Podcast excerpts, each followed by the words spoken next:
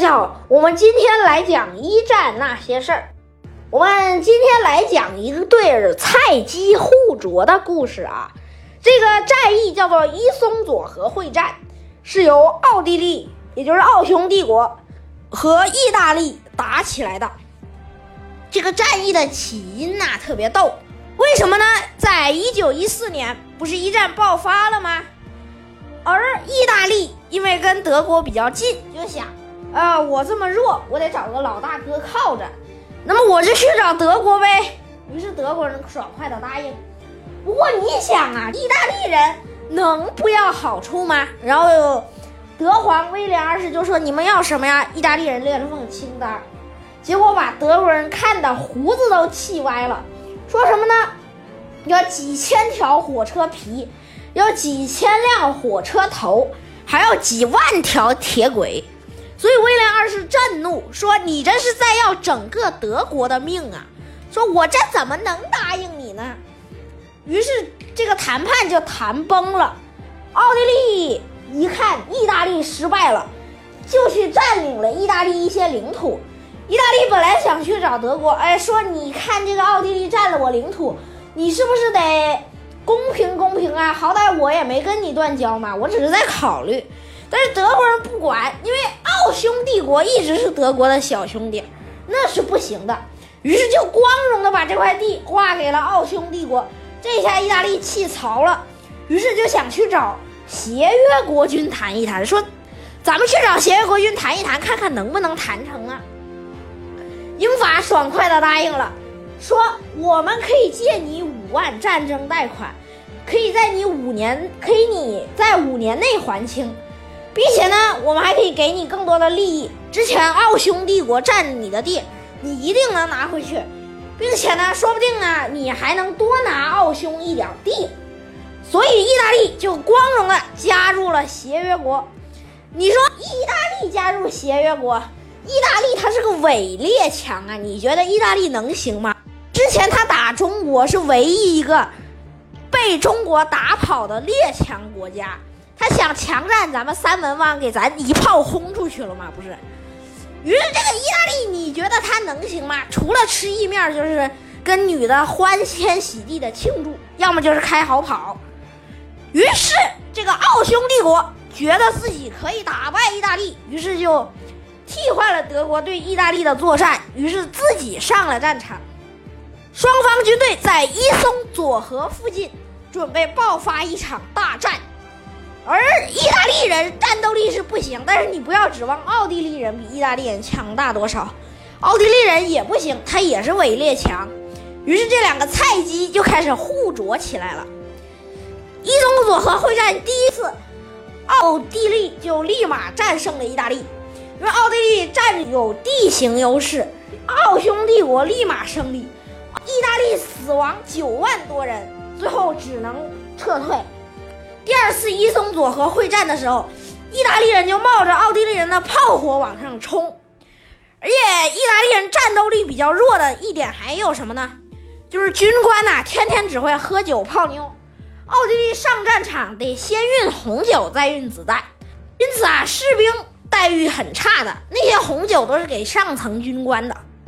而且你现在要他们去送命，那不行啊！于是奥地利一进攻，意大利人这边甚至还出现了很多的逃兵，这个令意大利人十分头疼。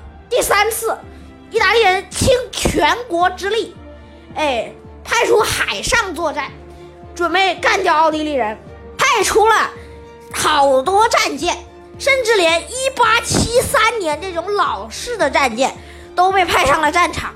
有的呢，那个老式火炮啊，拿破仑战争时期的还有，那都一百多年前了，你觉得能用吗？哎，打意大利人的时候，他们就发现意大利人使了一个怪招，是什么呢？他们就是把坦克放在一些木筏和一些小的轮趸上，放在轮趸上，但是它不会开呀，于是就用一些老旧的拖船拉出海湾。拉到伊松佐河一带，开始从河中炮击上方的奥匈帝国阵地，但是这个航速很慢，只能开三节，于是开了好久才开到。可是这个时候，奥匈帝国已经兵精粮足，还有两三个师的德军负责协防。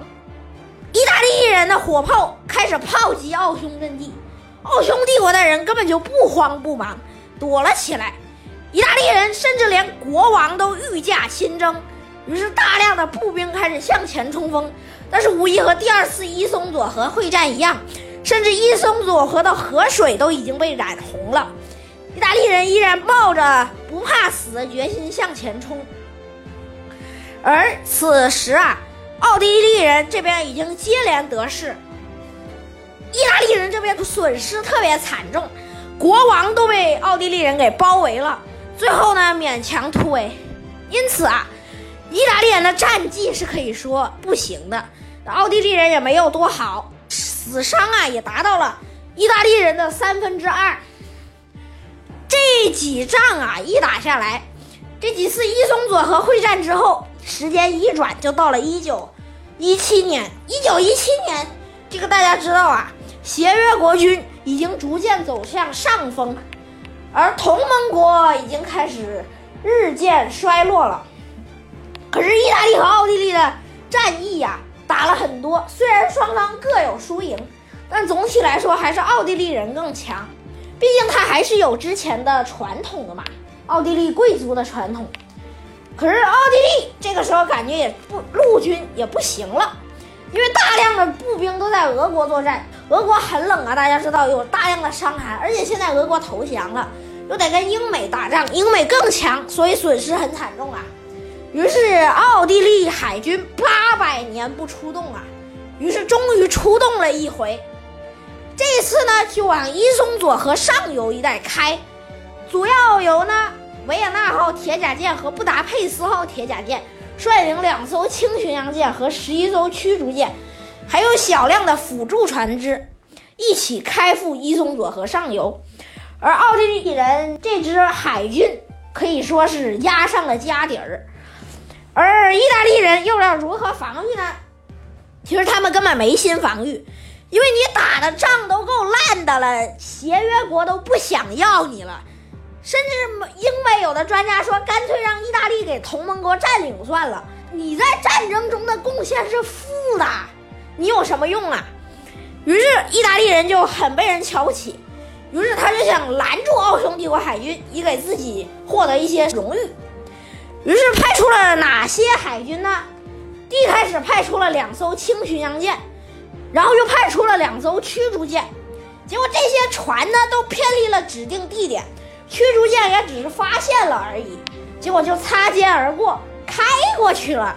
最后意大利没办法，派出了三四艘鱼雷艇，快马加鞭赶到奥匈帝国前面，于是打出了三四发鱼雷。这个其实根本就没有打中，给奥地利人吓得够呛。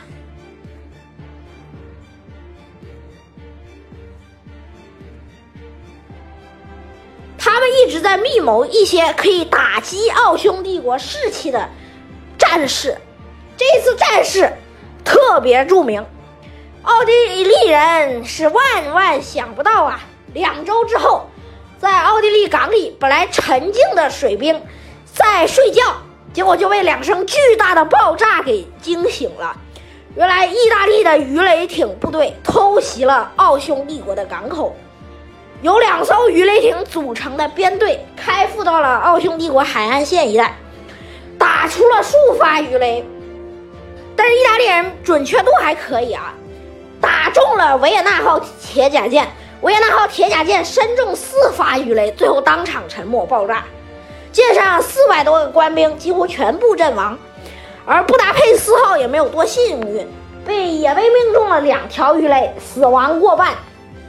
这一场仗啊，可以说把奥匈帝国的家底儿都打没了。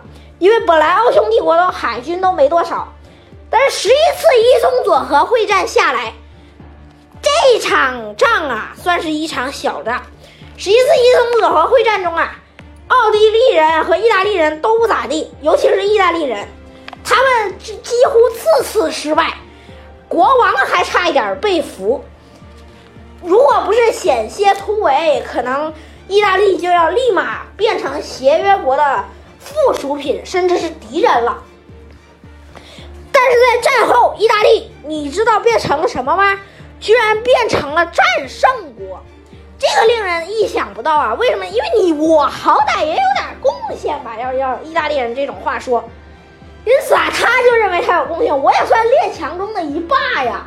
于是他就参加了会议，但是没想到英美不料他，但是首相大人呢也只好退辞，走离开了协约国开会的巴黎。但是最后又被人民群众挤回了飞机上，又把他开回了巴黎，所以很不爽。可见，奥匈帝国以及意大利帝国都不咋地，因此啊，伴随着这两个协约国的最后一仗，一战彻底走向了结束。